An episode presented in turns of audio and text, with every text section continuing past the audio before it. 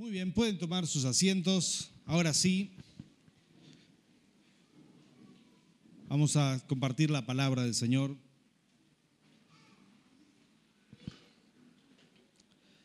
Y para eso queremos preguntar si habrá hambre y sed de la palabra del Señor.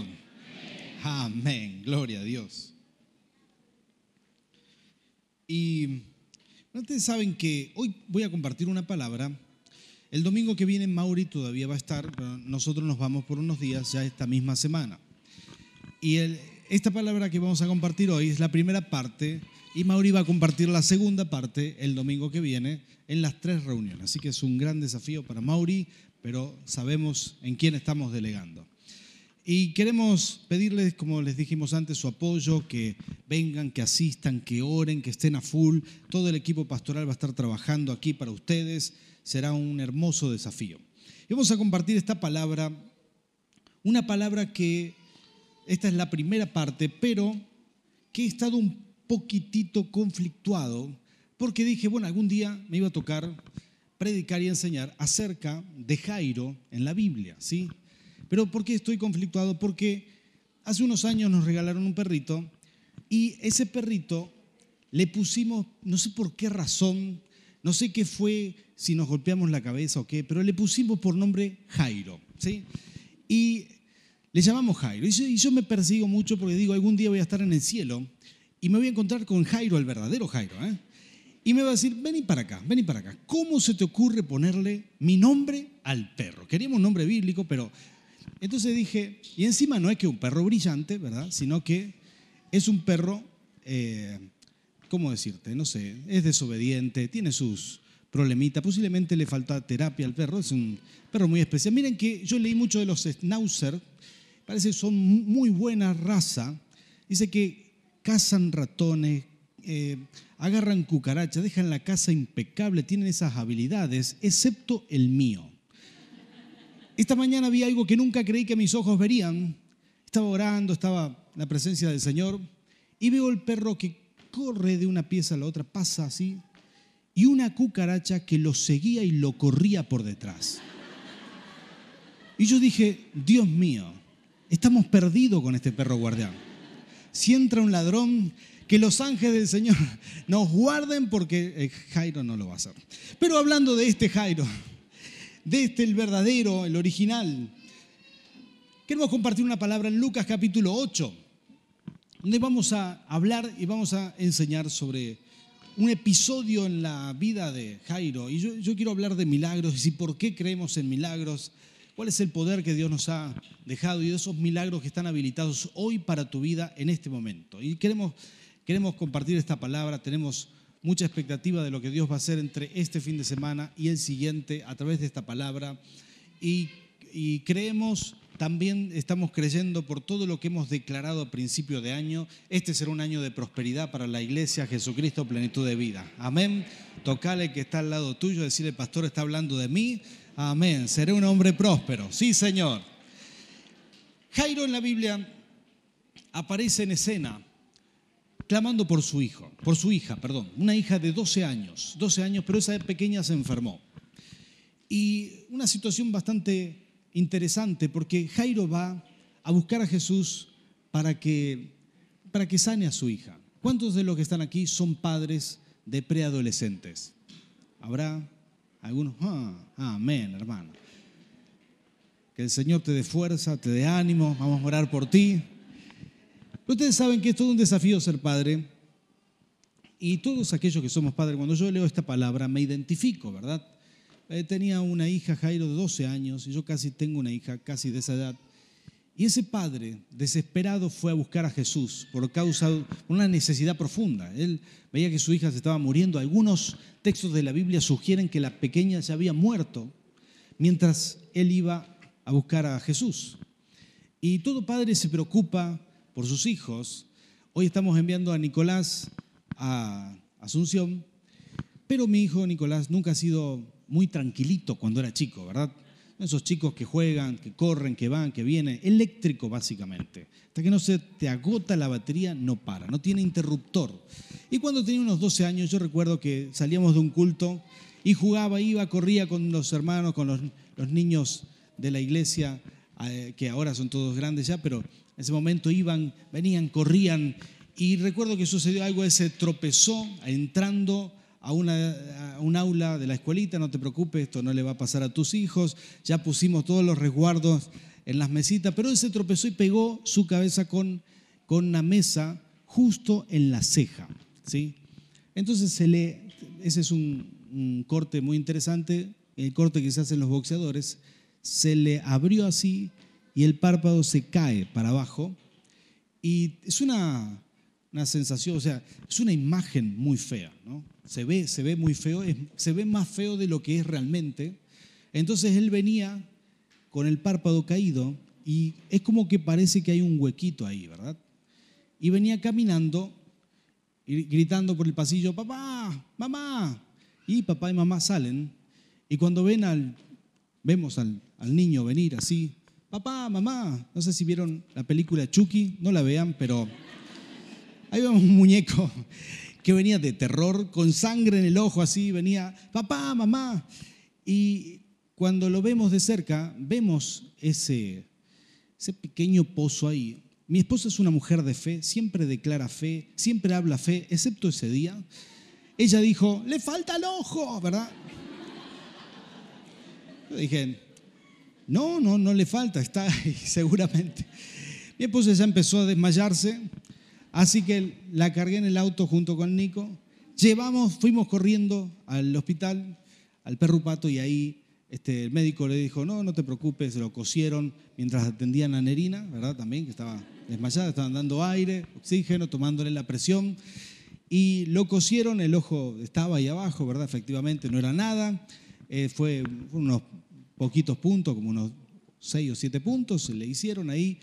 Eh, y después con Nico esperamos hasta que terminen de atender a mamá y nos vinimos todos a casa y se soluciona el problema. Pero yo recuerdo esos momentos de manejar ahí tantas veces manejado con un niño quebrado para coser, ¿verdad?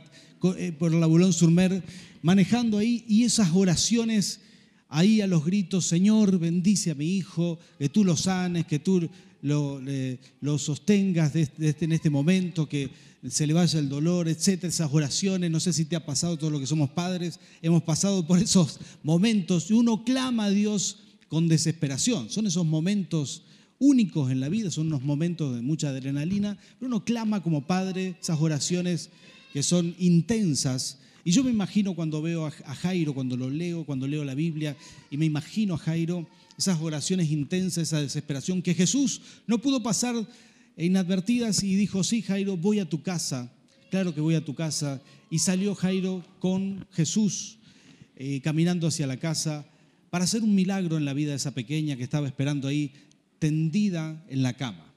Ahora, sucede algo muy interesante, porque iban plena multitud que lo, quería tocar a Jesús, quería escuchar lo que él decía, toda una multitud que lo acompañaba y aún los discípulos.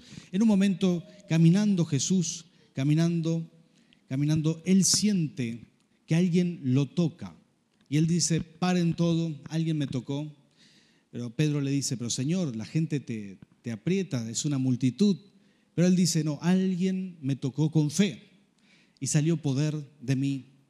Había una mujer, son dos, historias que se cruzan, porque esa niña tenía 12 años y esa mujer llevaba 12 años enferma. Es decir, que hace 12 años atrás, desde ese día, el diablo había hecho al menos dos obras, quizás una enfermedad en esa pequeña, una enfermedad que iba a terminar siendo letal en su vida, y otra enfermedad en esa mujer que estaba tocando el borde del manto de Jesús. Pero ese día Jesús hizo dos milagros. Uno vamos a hablar hoy aquí y otro el domingo que viene. Pero yo quiero hablarte de esa mujer. Y vamos a leer, si podemos poner en pantalla, vamos a leer juntos Lucas capítulo 8, versículo 43 en adelante. Esto dice la palabra del Señor. Dice, había entre la gente una mujer que hacía 12 años padecía de hemorragia sin que nadie pudiera sanarla. Versículo siguiente dice,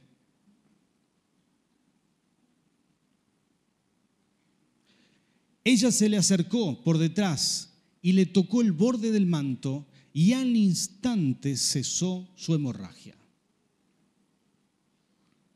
sigue diciendo, ¿quién me ha tocado? preguntó Jesús. Como todos negaban haberlo tocado, Pedro dijo, Maestro, son multitudes las que te aprietan y te oprimen. No, alguien me ha tocado, replicó Jesús, yo sé que de mí ha salido poder. Diga conmigo, poder. La mujer al ver que no podía pasar inadvertida, se acercó temblando y se arrojó a sus pies. En presencia de toda la gente, contó por qué lo había tocado y cómo había sido sanada al instante. El último versículo dice, hija, tu fe te ha sanado, le dijo Jesús, vete en paz. ¿Cuánto dicen amén? Esta palabra impresionante, esto sucede mientras iba Jesús camino a la casa de Jairo. Esta mujer se acerca, toca el borde del manto de Jesús y yo quiero hablarte tres cosas que suceden en estos momentos, tres cosas que solamente suceden aquí, se suceden con esta mujer y podemos aprender de ella algunas, algunas cosas, podemos crecer en fe. Y lo mejor de todo, podemos habilitar o podemos recibir algunos milagros que ya están habilitados para ti. ¿sí? En primer lugar, esta mujer tenía una fe adelantada a su época, porque ella creyó por algo que nadie creyó hasta ese día. Algo que después sí se dio, pero nadie hasta ese día había creído que tocando la ropa de alguien ungido podía ser sana. Pero más adelante, unos 30 años después, ya el apóstol Pablo a pleno, ya el apóstol Pablo predicando en Corintio, después en, en Éfeso, tenía un negocio, él hacía tiendas, y dice la Biblia, literalmente dice que tenía pañuelos y delantales, Hechos capítulo 19, para aquellos que les gusta leer, dice que él trabajaba y se secaba quizás la transpiración con esos pañuelos, los dejaba por ahí. Dice que la gente le robaba los pañuelos, le sacaban, le sacaban los delantales cuando él los dejaba, seguramente estaba trabajando, dejaba un pañuelo, se daba vuelta para seguir trabajando y alguien se lo había sacado y ¿saben para qué?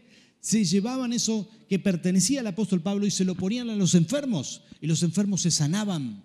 La gente era liberada de demonios. ¿Por qué razón? Porque la unción que tenía el apóstol Pablo se impregnaba hasta en la ropa, algo que después la iglesia sabía, pero en el tiempo de Jesús nadie todavía había manejado ese concepto. Solamente esta mujer creyó por algo, algo único. ¿sí? E-, ella rompió un límite con su fe, ella creyó por algo que nadie había creído hasta ese momento. Miren qué interesante, porque muchas veces los brujos enseñan esto al revés. La brujería funciona de otra manera dice que la ropa del enfermo la tenés que llevar al brujo para que le hagan algo y después se la tenés que devolver. Algo que no es así en la Biblia. En la Biblia, la ropa que, que ponían sobre el enfermo era la de las personas ungidas, justamente por este principio que la unción se impregnaba en la ropa.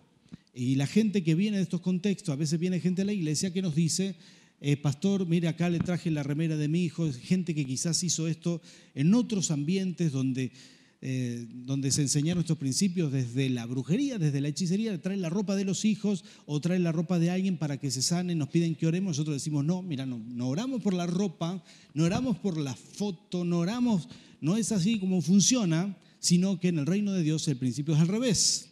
La unción se impregna sobre las personas. Nosotros le decimos que se traiga a la persona directamente, ¿verdad? Pero el, principio espiritual es que la unción se impregna sobre la ropa, ¿sí? Se impregna y cuando se pone sobre esa persona, esa persona es sana. Nadie había creído por esto, pero esta mujer dice que cuando Jesús le preguntó por qué, por qué hizo eso, ella dijo, creí que solamente si tocaba el borde del manto sería sana la ropa, el borde del manto. Solamente eso, con eso solamente sería sana. Y Jesús le dijo, tu fe te ha sanado. Gloria a Dios, se fue y él siguió camino a casa de Jairo. Pero curiosamente, curiosamente, esta mujer creyó por algo que nadie había creído. Yo te hago una pregunta. ¿Cuáles son los límites que vos podés romper en fe? ¿Qué cosas le podés creer a Dios que nadie le ha creído todavía? ¿Qué cosas podés creer eh, digamos, ¿en qué podés creerle a Dios que nadie en tu familia, en tu linaje, en la historia de tu casa, nadie le ha creído todavía. ¿Sabes que hay gente que le cree a Dios por negocios cuando en su familia nadie le ha creído? Hay gente que le cree a Dios por ministerios cuando en su casa y en su hogar nadie ha creído a Dios por un ministerio. Esa gente está rompiendo límites y esa gente provoca agrado delante del Señor. Así como Jesús miró a esa mujer y se sorprendió y él dijo, alto, alto, alto, alguien me ha tocado, alguien ha hecho, alguien tuvo fe, de la misma manera Dios te va a estar buscando para apoyarte y para certificarte cada vez que rompas un límite con tu fe. ¿Cuántos toman esta palabra? Hay que creerle a Dios por cosas grandes, por cosas nuevas, por cosas que nadie ha creído. Creerle a Dios sin límites. ¿Cuántos dicen amén a esto? Sí, Señor. Tocale que está al lado tuyo, decirle eso fue para ti. Sí, Señor. Agarrá esa palabra. En segundo lugar, quiero decirte que esta mujer tenía algo muy bueno, era una integridad espiritual. Ella actuó de acuerdo a lo que creía, no bastaba con creer. Es decir, aunque ella creyera que el, el manto, solamente tocando el manto, se podía sanar, el manto no iba a venir a ella. Ella tenía que meterse en la multitud y tocarlo. Pero había un problema, esta mujer tenía flujo de sangre, tenía hemorragias.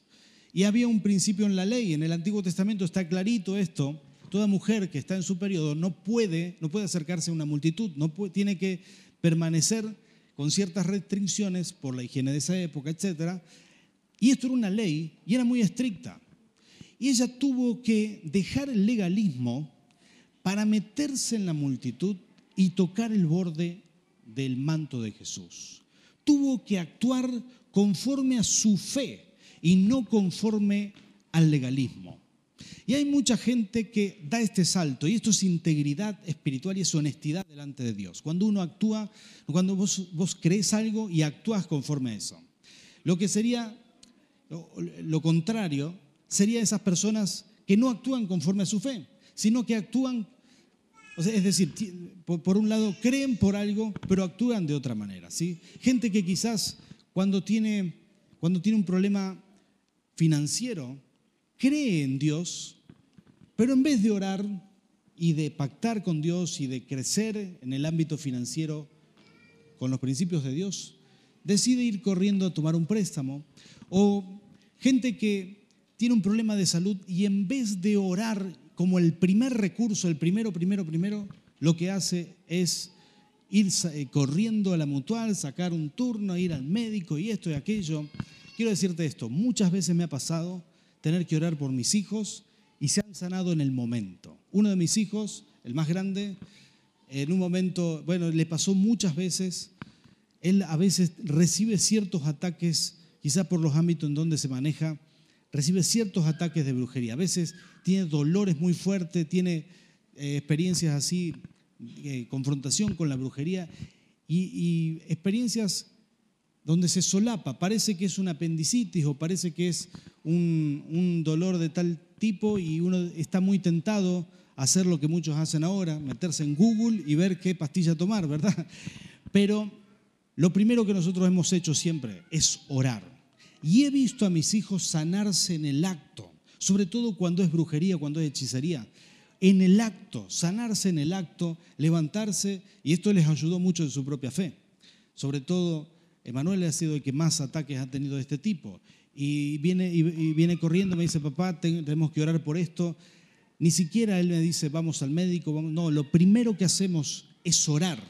Porque toda persona que tiene fe y que actúa de acuerdo a la fe que tiene, lo primero que va a hacer es buscar al Señor y actuar de acuerdo a su fe. Uno actúa de acuerdo a lo que cree. ¿Cuántos dicen amén a esto? ¿Sabes que Estaba leyendo toda esta semana la historia de Josué, estaba terminando de leer toda esta historia poco a poco porque me, gusta desmenuzar todo lo que la Biblia dice. Y aprendí muchas cosas. Eh, Josué entró a la tierra prometida, pero le dijo a los levitas que lleven el arca del pacto primero. Antes de entrar había que cruzar un gran obstáculo que era el río Jordán. Pero no fue hasta que los sacerdotes llevando y portando el arca, pusieron los pies sobre el agua. Ah, no fue hasta que mojaron sus pies que el milagro de abrir el, río sucedió. Es decir, que cuando ellos pusieron sus pies, ahí se detuvo el agua. Hubo un paredón por allá de agua, el, río se secó, el viento sopló y pasaron todos en seco para mostrar que era un milagroso, que era, que era un, un milagro poderoso del Señor. Así fue como Dios lo quiso hacer, fue maravilloso. Pero esos sacerdotes que iban ahí portando el arca tuvieron que tener la fe. Podían haberse patinado, el agua no podía no haberse frenado, nadie sabía qué iba a suceder, pero ellos actuaron de acuerdo a la fe. Si Dios dijo esa tierra prometida es tuya, entonces hasta que pusieron los pies en el agua, y muchas veces sucede así, uno tendrá que actuar y Dios hace el resto. Uno tendrá que poner los pies en el agua, tendrá que mojarse, tendrá que dar el primer paso. Esa mujer se estiró, se metió entre la multitud, tocó el borde del manto y, muchas veces sucede esto. Tendrás que actuar conforme a tu fe y cuando se alinea tu fe con, con tu forma de, de actuar y de vivir, entonces los milagros suceden. A la gente que actúa de acuerdo a su fe, le suceden los milagros. Tocale que está al lado tuyo, decirle, pastor, está hablando de mí otra vez. Sí, Señor. Y por último, quiero decirte un principio que me hizo muy bien saberlo, porque hay milagros habilitados para ti hoy, aquí y ahora. Y vamos a orar por esto. Le voy a pedir a los adoradores que pasen por aquí, a los guitarristas que vengan por aquí, empiecen a adorar al Señor. Pero quiero decirte que tenés que acceder al milagro que ya está habilitado sobre tu vida.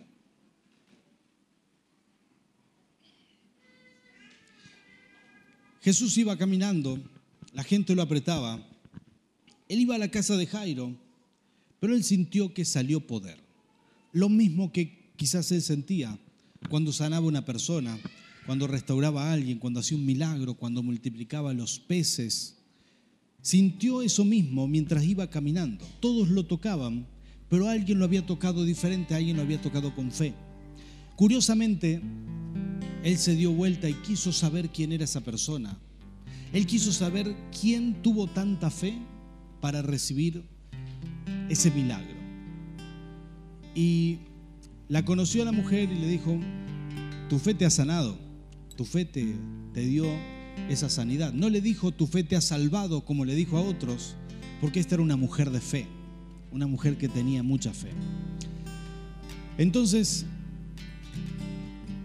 Jesús la ve, le dice estas palabras, y lo maravilloso de esto es que él se dio cuenta que ese milagro simplemente salió de él, no tuvo que hacer nada, ya estaba habilitado del cielo para ella. Jesús caminando entre la multitud se dio cuenta que alguien le sacó ese milagro, le robó el milagro, se dio vuelta y dijo, ¿quién era? Esa mujer ya tenía el cielo habilitado, solamente Dios estaba esperando que ella actuara conforme a la fe. Quiero decirte algo, yo sé que Dios tiene milagros que ya están habilitados para ti. Hay cosas que están habilitadas. Esos milagros tienen que ver con sanidades, con situaciones vitales, hay cosas que vos necesitas hoy, que no es para mañana ni para pasado, son esas cosas que uno necesita ahora.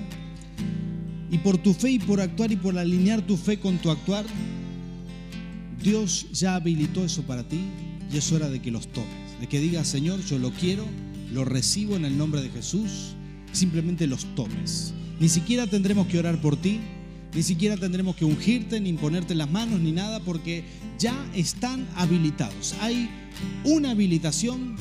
Esto es para la gente que tiene fe, como la que hay en esta noche aquí. Porque cuando uno le cree a Dios, cuando uno cree que esto es posible, entonces se hace realidad. No hay vuelta atrás.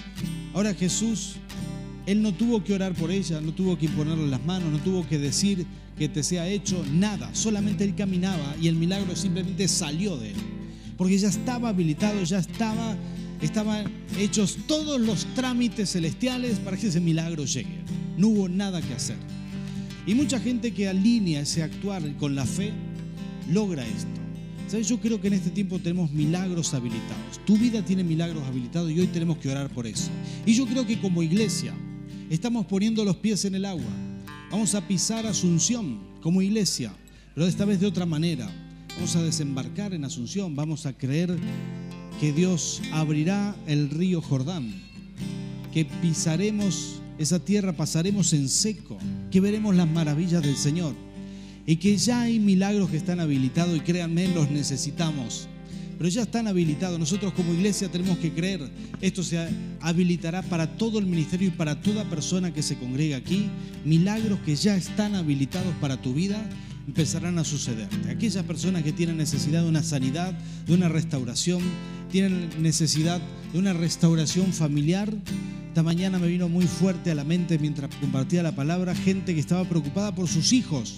Vienen milagros para los hijos, vienen milagros extraordinarios, pero hay, hay, una habilitación del cielo para la gente que cree y que empieza a ordenar su conducta de acuerdo a lo que cree. Como yo sé que vos sos una persona de fe, yo quiero orar por ti, quiero clamarle al Señor y vamos a pedirle juntos que esto que dice su palabra suceda en esta noche aquí. ¿Cuántos quieren ese milagro? Ponte de pie entonces, vamos a orar. Vamos a clamar al Señor.